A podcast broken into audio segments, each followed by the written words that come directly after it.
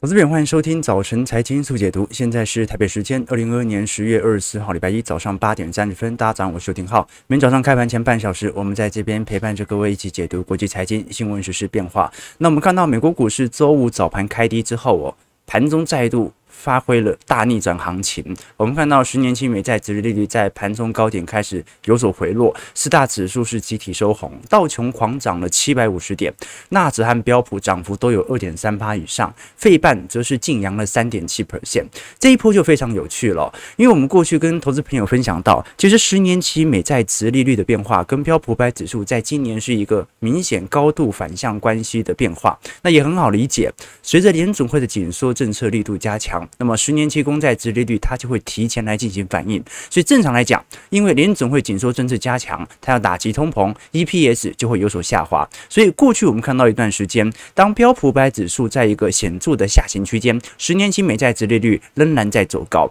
可是这一波就蛮有趣了，虽然礼拜五是稍微有一点走高之后下拉，但是从过去两个礼拜来看，十年期公债殖利率仍然在一个显著的上行轨道，而这个时候。标普五百指数也开始做反弹了，好，所以是否暗示着这是整个升息的尾半段的市场预测，或者是因为十一月份的联总会紧缩升息力度已经充分定价的情况底下，我们才看到，诶，短期内这一种标普五百指数所涨，但是市场对于利率的预期也在提升的迹象。我们看到标普和道琼周线分别收涨了四点七 percent 和四点九 percent，纳指周涨幅有五点二 percent，费半周涨幅有八个 percent。哦，那如果是以单周涨幅来看的话，四大指数是创了六月以来最佳的一周。那我们都很清楚，本周呢，哦，你像是苹果啊、微软、阿发贝等科技巨头哦，都会进行财报的公布。那其实到目前为止啊，大部分所公布的都是一些航空股啊、部分的科技股或者大部分的银行股。那第三季的财报其实大部分也比预期还要来得好。这就来自于过去我们在九月份对于第三季财报预期的下修。那这一次市场预估标普成分股的企业获利成长预估值哦，仍然有三点一 percent，比市场原本预期的二点八 percent 还会来得稍微高一点点。好，这个是近期内对于 EPS 的预估。那我们看到嘛，啊，这礼拜不止刚才提到的那三家，苹果、亚马逊、微软，包括 Meta。啊，等等哦，标普百指数占两成以上的全指股都会陆续开始进行财报的公布，那也会有一些传产股啊，或者呃一些大型的。啊，零售概念股啊，不管是 Amazon、Visa、可口可乐、Three N，好，到时候财报很多，我们就一一来跟各位多做一些探讨和分享。不过值得观察的一件事情是哦，至少从情绪层面，感觉过去一周是有稍微回暖的。我们来观察由芝商所 CBOE 恐慌指数 VIX 哦，啊，时隔两周，这一次再度回到了三十以下，啊，感觉又开始做一个明显的头部开始下行，就代表着感觉好像有一点情绪到头。开始往明显反弹的情绪来做一些推升，值得大家来多做一些关注和留意。哦，其实我们看得很清楚啦，九月联总会决议以来，很少再出现这种比较显著的。哦，我们讲应该不是九月啦，九月没有联总会 FOMC 会议之后哦，基本上大部分的时间都是以悲观讯息居多。好，但现在的呃明显的情绪的回暖，它其实。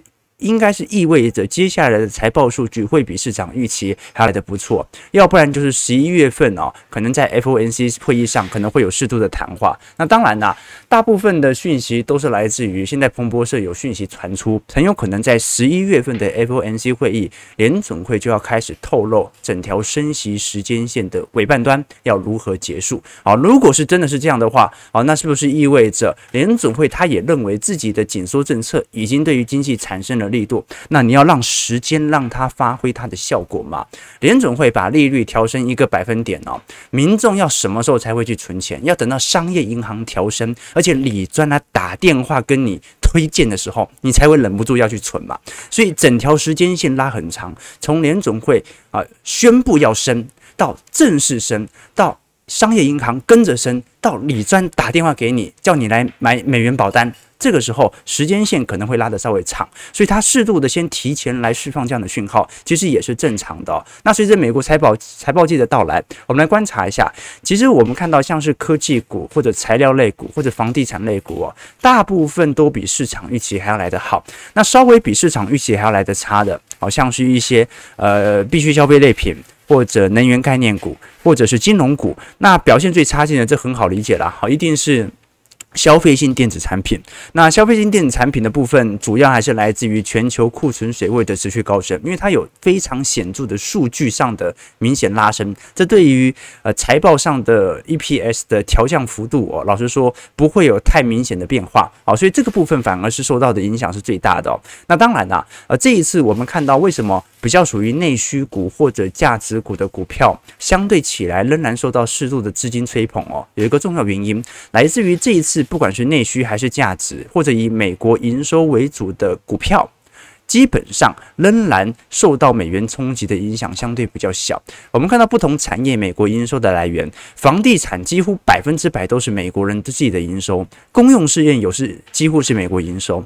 那随着金融、能源、民生消费、工业、通讯、医疗到科技啊，这个海外的营收就越来越多。尤其在科技业的部分，大部分的营收来源其实是来自于海外，而并不是国内。所以它其实隐含着一件事情，那就是如果你是以海外营收作为主要收入来源的美国企业，那海外的货币大幅贬值，你像日元贬值两成，韩元贬值了一成五，或者欧元、英镑贬值幅度这么大，这个时候就会形成一定程度汇兑上的损益，也就代表着海外的资金不值钱，你把钱赚回来换成美元，你也换不了多少美元。以前可以用二十七块啊台币换回一美元，现在要拿三十二块的台币才能换回一美元，这使得科技股本身的。获利其实受到了非常明显的侵蚀力度，那所以我们就可以观察到了，现在反而所受到冲击没有特别显著 EPS 下调的房地产和公用事业的变化，像是公用事业指数哦，到目前为止准备要挑战新高喽，哦，这个就非常有趣了。我们过去跟各位分享过，美国的基础建设其实已经很长年没有大幅动过了，自从这一次拜登政策的财政支出开始发酵之后。啊，就这支指数就不断的持续上攻。好，那现在来看，呃，我们看到在整个二一年，它持续在一个呃高位盘旋区间。虽然今年也受到比较明显的前置力度，但是可以承认的一件事情是，其实美国的基础建设指数啊，在过去以往的表现，它所受到的政策拉抬最为显著，而现在它感觉下行的力度也并不是特别大。反而是受到美元汇率的保护，使得大家来多做一些留意。当然了，你说整总个整总资金，这个全值股大部分还是科技股嘛。好，所以我们如果不观察指数的变化，我们观察指数资金流进去和流出去的速度来做一些观察。刚才我们跟各位提到哦，科技股虽然跌最重，但不代表市场上。资金大部分都是从科技股流出去哦，可能只是不买科技股，而科技股开始跌而已。而真实我们看到全球资金流量明显最为小的，其实是看到的是紫色线，也就是金融业哦。今年最惨、最为受到明显获利下调的，其实是金融业。其他产业哦，你像是通讯概念股或者是产业，稍微有一点适度均值回归，但是其他的，你像是医疗保健、能源、科技等等哦。其实他们的整体的获利率哦，都还在一个正值区间。然后，观众朋友要知道，科技业现在虽然表现不是特别好，但是科技业现在还是正成长获利的情况哦。毕竟科技业就是整个标普五百指数的权值股嘛。那真正几乎是每一家必然衰退的，最为显著的，那就是金融股。好，今年金融股除了永丰金有正成长，台湾其他十四家大型金控是全部走皮的哦。那不只是美国的财报如此，我们看一下欧洲层面的部分。现在随着经济衰退成为了担忧，加上呃英国呃英债危机所爆发的事件啊，加上整个欧洲体系由于利率高升，对于债务上的违约，我们过去才跟各位看到，英国目前的国债评级居然被调降了哦，这个英国这么发达市场也会被穆迪给调降评级。那我们可以看到，啊，这张图表是全球。欧洲性的投行在当前度哦，呃，不管是固定收益、权益部门，还是投行部门的资金的损益情况，那其实我们看得很清楚，在整个第三季哦，大部分的股票损益都是非常具有显著的呃下滑，而且开始进行停损的。那固定收益哦，老实说，债券价格也跌很多啊，但是呢，如果没有进行卖出的话，那基本上大部分的固定收益仍然拿拿到稳定的配息。因为毕竟现在倒债的情形不严重嘛，所以我们可以观察到，不管是呃巴克莱银行，而是英国第二大的银行，仅次于汇丰嘛。那再就像是瑞信啊、德意志啊、UBS，然后像是呃法国巴黎银行。法国商业银行、汇丰，还有美国的其他银行，基本上在权益部门的亏损幅度都是显著巨大的。好，这也形成了全球今年你要说百分之百表现最为差劲的，基本上就是属于金融股了。好，那我反倒不认为，呃，这个是一个多大的利空哦。这对于中长期投资者来讲，追求稳定的配息投资者，那你就要抓紧今年少数有利空冲击的一年嘛。啊，你说明年后年利空冲击会比今年来的大吗？然后今年股在双杀，哎，啊，一停止升息，那债券价格可能还甚至会比股票市场提前回暖呢，这不一定哦。好，那另外一点是看到瑞信，刚才我们看到瑞信的衰退幅度其实是来得最为显著的。那瑞信近期我们看到，对于瑞信的空单期货选择权，其实都在明显的增加当中。我们看到截至在上个礼拜为止哦，瑞信的股票卖空比例在十五点九 percent，这个是欧洲银行当中的最高水平之一。相比之下，九月份做空瑞信的比例才三趴到四趴而已，现在是十五点九 percent，好，所以值得观察一下接下来行情市场的变化。那不管如何啦，市场的资金其实是有适度的流入美国股市哦，呃，所以投资者到现在为止，只能说是一个相对比较悲观当中的没那么悲观的情况。我们其实看到标普五百指数在过去从六月份以来的反弹的力度是越来越微弱了。那接下来就来观察啊，卖压其实是越来越大，会不会反弹的时间稍微有所缩短呢？但值得观察的事情是，下下礼拜就是这个美国的期中选举了，对吧？啊，期中选举了，会不会在期中选举前崩盘呢？这个值得观察喽。好，我们看一下美国股市四大指数的变化，道琼大涨七百四十八点，二点四七 percent，在三万零啊三万一千零八十二点。我们看到费半弹幅比较显著啦。好，这一波是真的有比较显著，呃，我们讲中期反弹的味道开始出现了。不过因为只拉了一根大长红，上礼拜基本上。啊，周一到周四的表现也没有特别好，所以接下来就来观察道琼是本波反弹，其实看起来在线型上最为强劲的，准备要挑战季线以及半年线了。标普还指数大涨八十六点二点三七 percent，是在三千七百五十二点。那标普相对于道琼弹势就比较弱一点了，主要还是来自于权值股的卖压，所以这个礼拜就来观察苹果、微软、Google。Amazon 这一些全职股的财报表现为何了？纳指的部分大涨二百四十四点。二点三一 percent，所以在一万零八百五十九点。然后纳指科技股就明显比较明显偏弱了。那费半也是一样，费半虽然上周弹幅来的最为明显，大涨八十三点三点七 percent，是在两千三百三十六点。不过从线形图来看，哦，它还连月线的明显的显著卖压都还无法进行突破。好，那虽然费半上礼拜涨势很凶猛啦，高通涨了三点三，AMD 涨了一点八二，辉达涨了二点二三，应材涨了四点七。不过台积电 ADR 涨幅不到一个百分点哦，仅仅只有零点二七 percent 哦，所以在这种状态底下，我们基本上呃，对于台北股市的拉抬作用就不是特别显著了，反而感觉近期。哦，尤其在二十大之后，这个市场感觉又开始针对，尤其是外资对于台北股市有比较显著的充分定价了，对吧？哈，所以 刚刚感觉很明显哈，哦，就呃这个台海的冲突哦，呃这个对于外资来看哦，那肯定是有一些明显的避险单啊是在呈现当中的。其实，在科技巨头当中，今年唯一一档跑赢大盘的这几大科技巨头哦。只有苹果哦，苹果占标普百指数大概有七趴。哦，那 iPhone 的制造商，我们讲苹果今年下跌幅度，我记得还不到两成哦，然后一成七、一成八嘛。那你像是微软、Amazon 哦，那跌幅已经快接近三成了。阿发贝跌三成，好，那更不用讲费半了哦，费半这个台积电跌幅五成以上了，对吧？好，所以在充满不确定性的情况底下，现在的确还是一个显著的空头趋势。好，但是。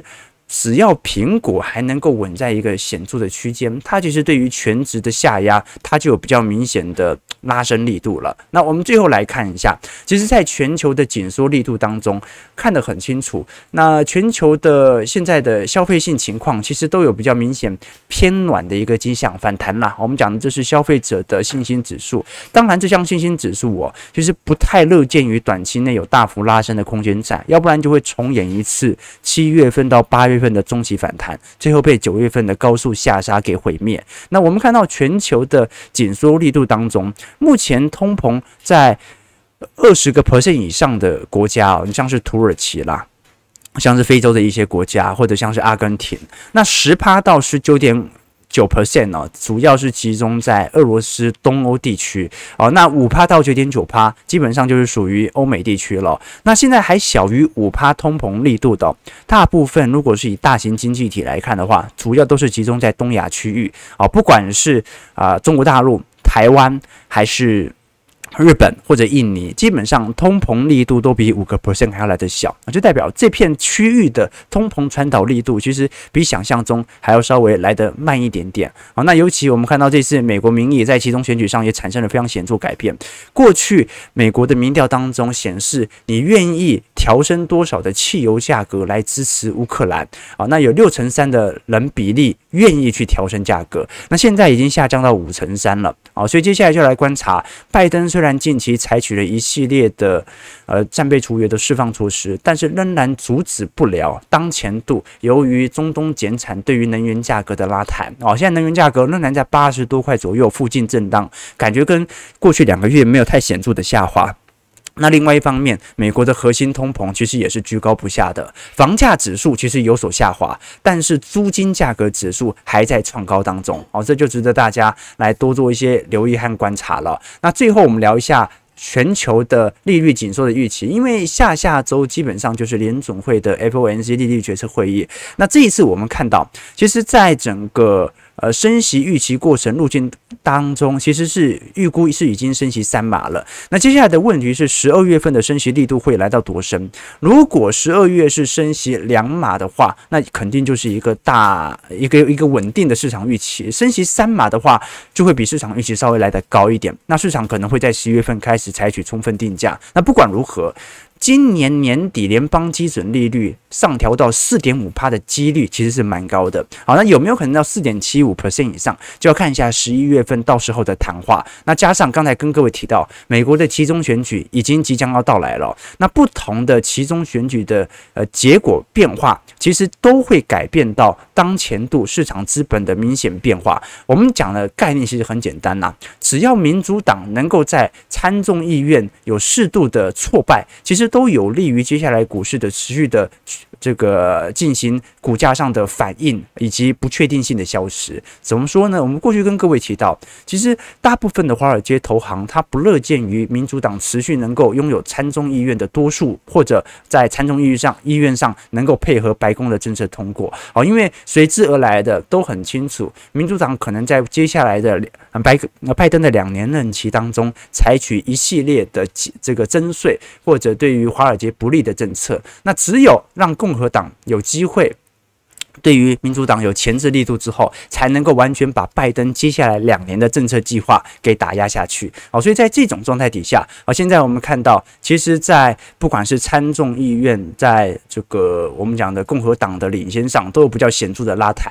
众议院应该很大程度应该会被。呃，共和党给拿下参议院的部分，基本上就算没拿下，也会跟共和党产生比较明显啊势均力敌的态势。那我们过去跟各位投资朋友提到，其实从一九八零年代、一九五零年代以来，基本上十一、十二月啊，其实基本上应该讲了。从十月开始，它就是一个非常显著的期中选举拉抬年。怎么做观察呢？这张图表我们只看灰色区块就好。灰色区块叫做 midterm year，期中选举年，它是根据过去每隔两年会发生的期中选举年来进行当月月度股票绩效的回测。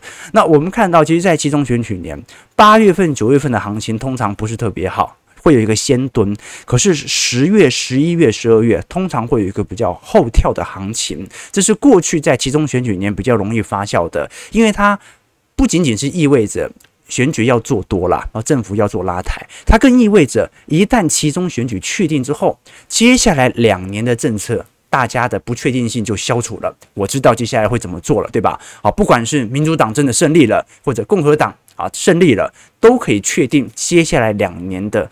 整体的官方的路径，所以不确定性的消除本身就是一次利多，值得大家来多做些关注。当然呢，好，今年下半年的政治动荡也很大。好，另外一点，我们观察的是这一次二十大的结束。那我们看得很清楚嘛。好，这一次习近平呃打破惯例，获得第三个领导的任期，也构建一个很明显是忠于他人呃。他这个人组成的政治局常委名单，那么接下来，因为我们讲说新政治局常委也有七名常委嘛，好，今天亮相了之后，几乎都可以说是一大大胜利嘛。习派的主要的竞争对手哦，共青团团派已经遭到了几乎是团灭。那过去李克强和副帅汪洋都已经提前退休了，好，所以基本上对于海外投资者来看，对于整个中国市场，尤其是台海市场，就产生了比较显著的充分定价。不过我们观察到，呃，与其说这个海外的问题啊，不如说国内的问题。其实，在整个中国经济成长率当中哦，今年能不能有？三点二趴的经济成长率都是一个难题，甚至保三都不一定。为什么？因为我们到目前为止哦，中国针对第三三季 GDP 成长率哦，我好像在昨天看新闻之前呢，都还没有非常显著的数据出来，对吧？所以这就形成了比较明显的变化，那就是到当前为止，中国到底第三季的成长表现为何？也就是。啊、呃，你第二季可以完全归咎于封城，经济成长率零点四嘛，啊，这个完全好理解。那封城经济不可能不受影响。第三季已经没有大规模封城了，但是中国经济的驱动能力还有持续在向上当中嘛。好，至少我们看到，呃，这一次习近平在呃这次政治报告当中的谈话，我们以关键字的出现次数哦，反而针对经济的谈话已经少了非常多。我们来观观察一下。上一次在十八大提到经济这个词的次数是一百零二次，哦，那这一次只仅仅只提到二十二次。那上一次提到改革的次数是八十一次，这一次仅仅只有提到十六次。上一次提到创新的次数是五十四次，这一次提到二十二次。上一次开提到开放的次数是三十八次，这一次提到十四次。好，那有什么样的词语是有所提升的呢？呃，上一次提到安全的次数是三十六次，哎，这次提升到了五十次。上一次提到斗争的次数是五次，这一次提到斗争的次数是十七次。上一次提到意识形态的次数是一次，这一次提到的次数是八次。好，所以观众朋友可以非常明显感觉到这种跟海外权力斗争的情况的发酵。啊，我们观察得很清楚啦。其实从美国的呃对于中国的进口额过去来看，其实有非常显著的下滑了。好，这张图表示过去美国从中国进行全球商品货物的进口，其实到目前为止哦，中国从美中贸易战之后啊，进口到美国的。上应该讲，出口到美国的商品数量仍然不及一八年的上行轨道。好，绝对增量已经回到一八年，但是通常经济会有稳定成长嘛，所以它会有一个上行轨道线。那反而是全球其他的市场出口到美国的比例。已经明显的超越这条上升趋势线了啊，就代表着美中它其实不只是属于这种科技力道的竞争，它更隐含着全球整体供应链产业的大幅转变啊。那当然啦，我们也不能全部怪给这个习近平对于经济的走平，因为观众朋友看到，从二零一二年以后，习近平上任之后，其实全球我们讲中国的 GDP 处在一个非常显著的下行格局，成长动能不断的减弱。但这不能全部怪给他，因为一个后进国家的经济成长本来就是在成长一定程度之后，它就会有比较显著的遇到中等收入陷阱的现象。好，那它必须经由适度的产业升级，才能跨过这个经济的门槛。好，那现在很明显嘛，很明显在科技力上的钳制已经完全的进行打压。好，所以在这种状态底下，呃，就产生了我们所看到的。这一次反而是这次政治报告当中哦，强调的是更多跟海外市场的呃这个竞争，或者跟内部安全系统的提升这种感觉。好，这有网友问说，那为什么受到霸凌的人直接往死里的打回去不就好了吗？啊，你是说中国政府是不是？啊，这个其实大大家男生都经历过，对不对？哈，这个像我们国中、高中。难免都会经历一些霸凌事件，不一定是本人，但是常常看到同学被霸凌。哦，当兵最明显，哦，当兵那个最讨厌的拖累这个班的的那个，就有有有些有些当兵就有一些，嗯，也不能说是小混混啊，就一些头脑怪怪的人，哦，永远在扯后腿的那个就很容易被霸凌哦。所以什么意思啊？就是但凡一个人哦，能够去还手。能够去把别人往死里打的实力的话，他就不会被霸凌的，对不对？霸凌别人的人，他也是会挑对象的。你之所以会被选出来被霸凌，肯定是你在你的身上，在某些特点啊，在对方的眼里啊，他是绝对的弱点，或者是性格偏弱，或者是身体不好，或者不合群都有可能。好，但是呢，最为明显的就是哦，如果你会打回去，他就不会霸凌你了，对吧？哦，所以。啊，这个就是我们现在看到的国际现况了啦。好，刚我们昨天其实有跟各位提到一张图表哦，啊，是中国房市的问题哦。其实高盛昨天也提出很多相关的报告哦。我们看到高盛。因为它有一条台海冲突指数啦，其实对于整个大投行当中，对于台海的情势，它是比较有细致在做一些分析的。这项指数从今年六月份以来就在不断走高当中哦，所以高盛当时也针对全球的投资者喊话，台海的冲突其实会直接影响到海外资金的撤离速度。那昨天出了一篇报告，跟台海反而没有太特别关系哦。好，这张图表是高盛预测中国住房需求的问题哦，他预估到二零五零年以前。中国的住房需求会从二零一零年到二零二零年的每年一千八百万套降到六百万套，会减少三分之二。不过，中国的净增人口从二十年前的每年是上千万人，去年只有净增加四十八万人哦。我们讲的就是出生人口减掉死亡人口，仅仅剩下四十八万人。好，所以中国的人口减少速度其实也也越来越快了啦。那接下来就要观察一下啊，中国的房地产的现况为何了。当然啦。昨天我也跟投资朋友聊到说，台湾少子化那么多年，这个房价也没跌啊，所以房价可能反映更多的是货币宽松啊，或者热钱的流淌啊，反而。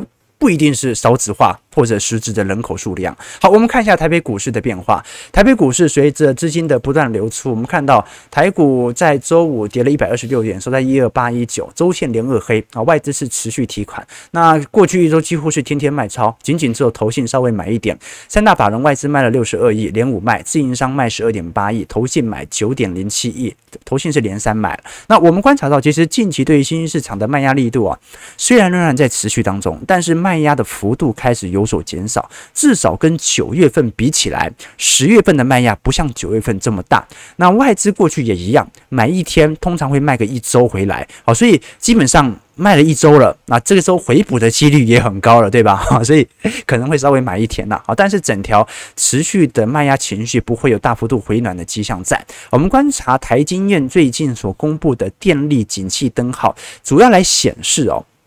因为半导体的用电力度哦，是对于台湾有非常重要的工业用电的需求。那用电量今年已经出现了首度成长率低于十趴的迹象，这就代表着半导体哦，很明显在增产的速度开始有显著的放缓，或者在。生产的亮度也在明显的下行过程当中，好，这个是非常明显所观察到的。这张图表几乎是即时指标啦，直接来观察每个月份的用电量的情况。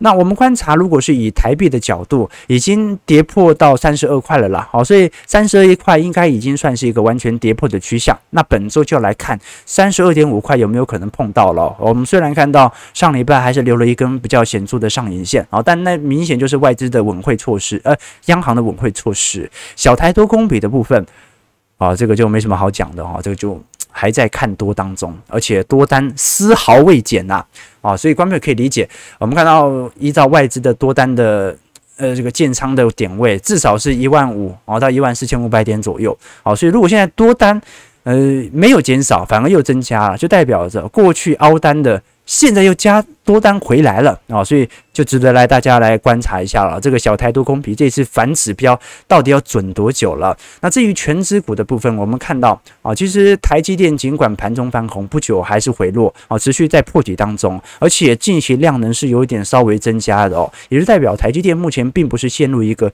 绝对的恐慌情绪当中啊，市场的接盘意愿其实也非常显著。但是因为外资没买，那谁在买呢？那就是有人在买，那 就是有人在买哦，就算不是散户，那也是。国家队嘛，好，那另外一点是国泰金的部分。国泰金因为这一次办理了四百五十亿元的现金增资，那稀释掉每股获利哦，导致国泰金看到近期的股价是持续在破底当中。那其实金融资产重分类这个议题啦。最近来讲都是比较具有话题性和争议性的啦。那就如同伯南克之前讲的嘛，哦，现在已经失火了，你当然可以去怪现在到底纵火的凶手是谁，但是最重要的问题是先把火给灭了嘛。我们看到金管会哦揭露，现在有七家保险公司净值比金跌破三趴，那随着资产重分类之后，应该在下一个季度基本上全部都会能够站回净值比的红线以内。好，所以接下来就值得观察了。其实我觉得这反而一种还人情的感觉哦。你看前阵子金管会是特别要求这些产险公司的理赔、防疫理赔一定要全额赔偿，对吧？好，那这些寿险公司、产险公司照做了嘛？那现在是不是换金管会要还人家人情了啦？人家净值比跌破三趴了，你是不是要帮助人家进行资产重分类呢？好，所以接下来我的觉得可以观察的事情是，因为国泰金还在一个非常显著的破底呃过程当中哦。那现金增资直接导致了接下来预估的 EPS 显著的下滑，那就来观察呃国泰汉富邦这两档全值股能不能有显著的主体的迹象。然后要不然我们说过嘛，今年。最惨的其实就是金融股，当然你也可以随着基期来做适度的减仓啊。其实今年净值变化都很大了啊。富邦金虽然这个净值衰减了三成四，国泰金是直接衰退了五成以上嘛，中信金衰退两成，元大金一成，新光金两成二，开发金三成六啊。未实现损益大家都都蛮多的啊，所以在这种状态底下，就来观察随着资产重分配之后，接下来所公布的财报表现了。最后是零零五六的问题好，因为。零零五六，我们看到在过去一周正式公布，由原本的三十档成分股，在十二月扩增为五十档。那因为它的选股逻辑没有改变嘛，啊，一样是从这个。台股上市前一百五十大当中挑选未来一年预测股利最高的公司，所以变成五十档就代表着每三档就会有一档入选。那当然了，它还是挑选高股息，所以它跟零零五零那么高比例的台积电权重还是有区别。但是它跟其他的这种相对比较分散型的大盘型，或者我们讲的啊这种富邦公司治理啊这一类的 ETF，它就会越来越相似。但是也不得否认的一件事情是，随着成分股的扩大。它一定会纳入更多的景气循环类股。那现在我们看到零零五六目前的前十大成分股哦，随着航运股和面板股股价的持续滑落，其实目目前最大的成分股已经变成广达、光宝哥、华硕。那第四名就是阳明了啊。那接下来还有友达。啊，长荣哦，这些景区循环类股，那接下来应该也不太可能会剔除啊，因为今年这些航运股的获利表现还算是不错，值得大家来多做些留意和观察。那零零五六很明显嘛，这一波填息效果还没有明显的涌现，而且量是突然暴增哦，哦，所以值得观察。这一波零零五六的下杀，其实接盘意愿已经非常强烈了。那按照过去以往的经验，零零五六从来没有没填息过。哦，所以值得观察啊，应该不是讲从来没有啦。哦，一零年那一次是意外没配息，但是过去十年以来基本上都是年年配，所以我们接下来就来观察它的填息效果。能不能在今年开始展现？加上全球股市看似有一波新的反弹行情出现，会不会有利于零零五六填息呢？零零五六运气很好啊，今年全球股市大牛市，它一样填息成功。为什么？因为它面板股、航运股套太凶，所以一下就填息了，很快，基期比较低嘛。好，我们看一下投资朋友的几个提问。先看一下全球股市的表现。呃，台北股市上涨一百八十七点，今天预估量能一千九百三十亿，收在一万三千零一十点，感觉看似要站回万三。不过台北股市现在就这样了。如果当天下杀力度比较大，盘中就会有很粗糙的拉抬措施啊，国家队进场。那如果当天台北股市大涨的话啊，通常盘中会有比较显著的卖压啊，所以还是小心一下啊。现在隔日冲其实也蛮有趣的。好，我们看一下投资朋友的几个提问。请问浩哥，未达台积电一张目前有九十万人，筹码是否过于？凌乱完全不会啊！台积电目前啊，大部分的持股仍然处于外资所持有。零股，观众朋友，我们不能用总人数来看待筹码的变化，因为外资的目的不是要坑散户，外资的目的是要坑非外资的人。好，你懂我意思吗？就是我很多散户会觉得说自己的角色意义重大，总觉得主力所有的做线都是针对散户，其实散户的资金很少很少。主力要坑也是坑其他主力，所以不要有这种想法。那九十万人筹码是否过于凌乱？人数是很多，但是总量来看，散户的资金的比例仍然非常小。目前台积电啊，基本上七八成以上仍然属于外资持有，所以没有筹码凌乱的问题，纯粹属于系统单的调节。OK，这个这个兴农说。别高兴太早，明年初还会暴跌啊！那提醒大家嘛，对不对？长空就是这样啊，这个一定要有非常明显的反弹再下杀。不过反弹就足以让空单嘎死了，对吧？这一次 Fed 一二三是说没事，反正这一次是跑第三季的财报反弹。星期五买的，除非破底，不然就认赔。OK，第三季财报十一月十五号以前都要公布啊。对，大家说这个一五四零零卖的，OK。中国二十大之后，目标经济放一边，内部维稳，其实不一定啊，不一定啊，很有可能二十大之后权力稳固了，那反而可以有一些宽松措施哦。啊，这都是两面论嘛，纯粹看你怎么做解读。OK，这个好，呃，Stanley，我们看到春卷龙说，全球股市今年涨到十一月份期中选举，正常来过去来看。会涨到期中选举之后的年底，一路涨到消费旺季了。好了，九点零六分，我们今天讯息量稍微比较多一点点哦，因为礼拜一嘛。六日的新闻都挤在这一天来跟各位做一个总体叙述。那我们在二三四五会针对全球股市的情况来做一个细致分析，也期待大家能跟我们持续来做一些互动留言。如果你对本节目有更多的想法建议的话，欢迎各位也可以在我们直播底下来做一些留言，留下你对于这个节目或者对于啊新闻时事、经济形势变化的一些看法。感谢各位今天参与。如果喜欢我们节目，记得帮我们订阅、按赞、加分享。我们就明天早上八点半早晨财经速解读再相见。祝各位投资朋友开门顺利，操盘愉快。